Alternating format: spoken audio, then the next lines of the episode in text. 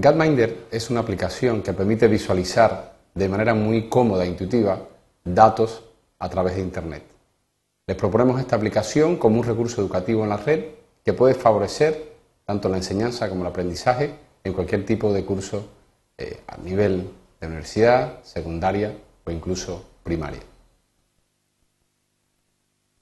Gapminder es una propuesta de un profesor eh, sueco llamado Hans Rosling, voy a entrar en el sitio que propone usar la belleza de la estadística para analizar la evolución que ha tenido nuestra sociedad.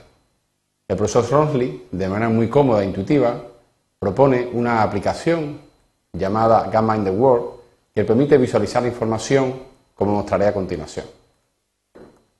Esta aplicación, mientras se va cargando, es importante destacar, y eso la hace muy atractiva tanto para el alumno como para el profesor, se puede ejecutar a través de Internet, es decir, usando un navegador, entrando en la página web que se ha mostrado a continuación, pues se puede visualizar información. ¿Qué tipo de información? Bueno, pues más de 600 parámetros y cada día se aumenta este número relacionados, por ejemplo, con la economía, con el transporte, con, con la naturaleza, con la población.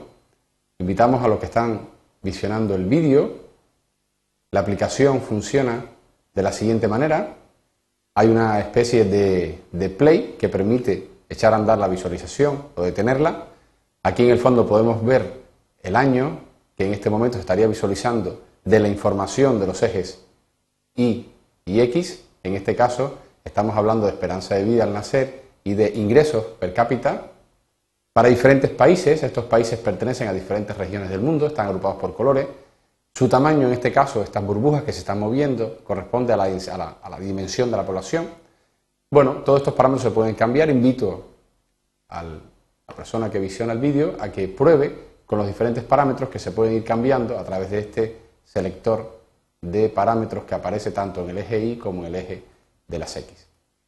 En esta presentación me quiero centrar en las diferentes pestañas que hay en la aplicación y específicamente esta que llama For Teacher, donde el profesor Rosling propone, y en mi opinión muy acertadamente, la forma en que deberíamos enseñar un determinado contenido y motivar al aprendizaje de nuestros alumnos. A través de diferentes vídeos, etc., el profesor nos propone diferentes casos de análisis, por ejemplo, la evolución que ha tenido el mundo en los últimos 200 años, la esperanza de vida, acerca, por ejemplo, del desarrollo global, desarrollo humano, tendencias, etc.